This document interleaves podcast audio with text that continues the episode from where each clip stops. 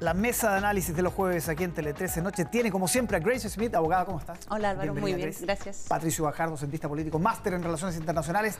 Bienvenidos ambos. Muchas gracias. Para hablar de la gira del presidente Boric por Nueva York, su primera, su primera vez ante la Asamblea General y todo lo que ha rodeado este, este viaje que ha tenido de todo. Ha tenido, ha tenido todo. Ha ¿eh? tenido de todo. sí. Pato, parto contigo. ¿Cuál, ¿Cómo es la mirada? A ver, eh, confusa. Yo creo que el presidente Boris podría haber aprovechado su juventud, la, imagen que tiene internacionalmente, que yo estoy seguro que es mejor incluso que la imagen interna, más aún después del plebiscito.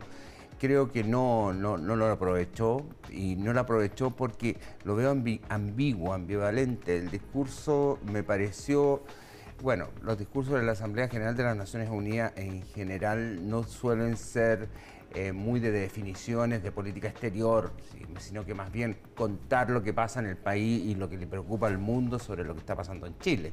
Y está bien que haya hablado de la Constitución, etc. Pero se vio envuelto en una serie de incidentes. Estuvo el problema del embajador israelí que tiene mucha repercusión en la política norteamericana. Marco Rubio lo señaló, incluso indicando eh, lo que generaba que había que pedir disculpas a la comunidad judía. Después el tema del embajador en España, que se larga sus declaraciones, que ahí eso es para conversarlo ahí con Grace, yo creo. vamos a ver ese punto. Tu mirada, tu primera mirada a esta gira. A ver, eh, a mí el, discurso del presidente me, gustó, creo que puso énfasis en temas importantes como es el respeto a la democracia, el respeto a los derechos humanos, la interpelación que hizo a Venezuela respecto a lo que está sucediendo en ese país. Em, y bueno, y hacer este, este, análisis del proceso constituyente en nuestro país. Eh, creo que hubo, a mí me gustó el discurso, encontré que fue un discurso sólido, redondito en términos de temas que son importantes para la agenda también del presidente. Eh, yo ahí no estoy, no estoy para nada de acuerdo con, contigo, Pato, en ese sentido. Está bien. Y, creo que em, ha sido una, una, gira que ha estado marcada también, bueno, con el regreso de la ministra de Defensa, cuando se le iba a rendir un homenaje a su abuelo que tuvo que volver a Chile de improviso por el tema del hackeo. Eh, ha sido una bastante convulsionada, digamos, con, hartas cosas. Pero, y respecto al tema, por ejemplo, de las cartas credenciales del embajador de, Israel, yo creo que no fue una decisión acertada del presidente. Yo en ese sentido, yo eh, no, comparto el hecho de no haber ido. Creo que al final lo que se muestra... Eh, salió más fortalecido el Estado de Israel en este sentido con, con, con los apoyos al, embajador eh, y por lo tanto creo que no fue una, una buena jugada del presidente, una buena decisión, la verdad. A mí me preocupó, sabes tú, la frase, más que incluso el desaire del embajador de Israel.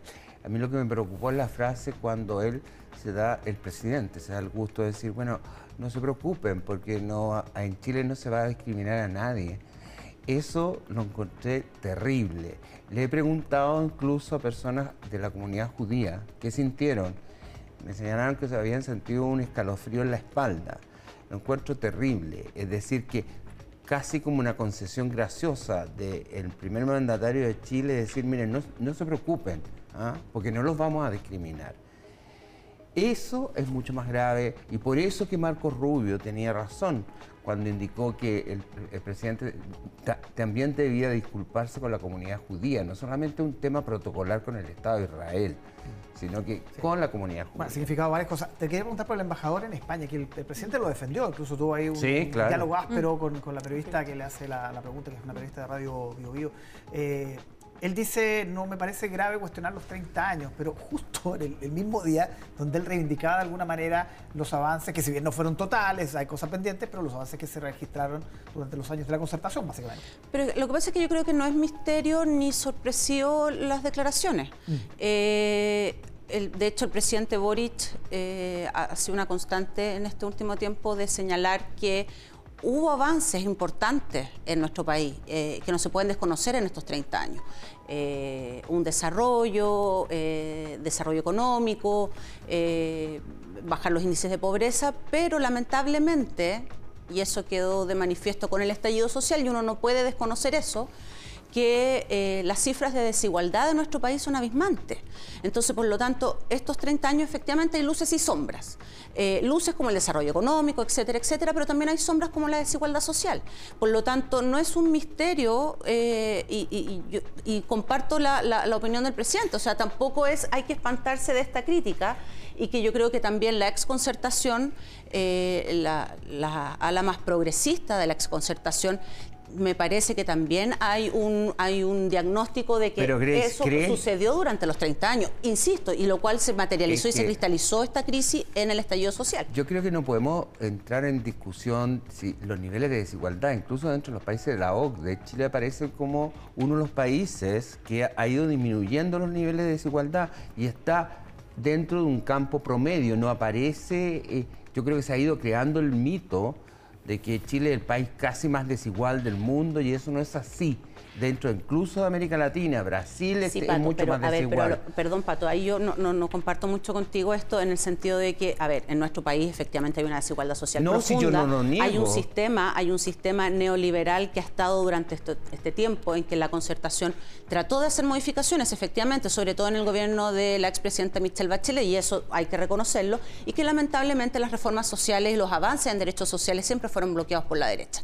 Por lo tanto, desconocer esta desigualdad profunda que existe en nuestro país es desconocer una realidad que la verdad yo creo que todos deberíamos estar de acuerdo en este diagnóstico de personas, por ejemplo, y, que yo lo he señalado también en otras oportunidades, personas que trabajan eh, de 7 de la mañana a 9 de la noche, llegando a altas horas de la noche a su casa, tener que madrugar para seguir trabajando y no son capaces de poder terminar a fin de mes con su sueldo. Está bien. O sea, eso es desigualdad social. Una cosa, pero Chile era un país mucho más pobre, no quiero entrar a, a discusiones históricas, digamos, eh, en la década de los 60, los 70, era un país con un nivel de pobreza enorme. Cuando llega la democracia había un 40% de nivel de pobreza. Yo no estoy hablando de pobreza, yo lo estoy hablando de desigualdad social. De bueno, está bien, está bien, está bien. Hablemos, hablamos de desigualdad social. Pero ¿te parece prudente, creéis, que un embajador, embajador de España, en, en España, mm. hable un discurso de esa naturaleza, en la cual justifica una cosa que el presidente, la Asamblea de las Naciones Unidas haya hecho ese discurso, que no lo hizo, ¿ah? porque reconoció los elementos positivos, etcétera. Y lo ha hecho siempre. Pero que un embajador de, España, de Chile en España haga ese tipo de referencia, cuando más encima estamos discutiendo, porque uno de los trabajos difíciles hay que reconocer a Mario Marcel. ¿ah? Yo, yo creo que el trabajo de Mario Marcel de ir a pedirle a los inversionistas extranjeros cuando hay un embajador que está diciendo que en Chile es el país más desigual del mundo, que eh, digamos que la violencia, que, digamos hay un caos generalizado, que el estallido social se puede, puede, puede suceder actos de violencia nuevamente. Entonces, realmente el mérito. el embajador, yo creo que fue ahí también temerario, porque dijo: no hay posibilidad que haya un, nuevo estallido. una cosa que nadie sabe. Yo, yo eso nadie sabe. Una cosa que nadie sabe. Los quiero llevar, porque nos queda poco tiempo, al tema de la eh, convención, las conversaciones constituyentes que se retoman mañana mm. y que, ojo, con un elemento bien relevante del propio presidente de Nueva York diciendo. Eh, que está bien lo de los bordes, que es algo que ha pedido Chile Vamos, que no tiene que ser identitaria, sino que algo más mm. general, y que además eh, le gustaría que, fuera apoyada por expertos, que él entiende eso.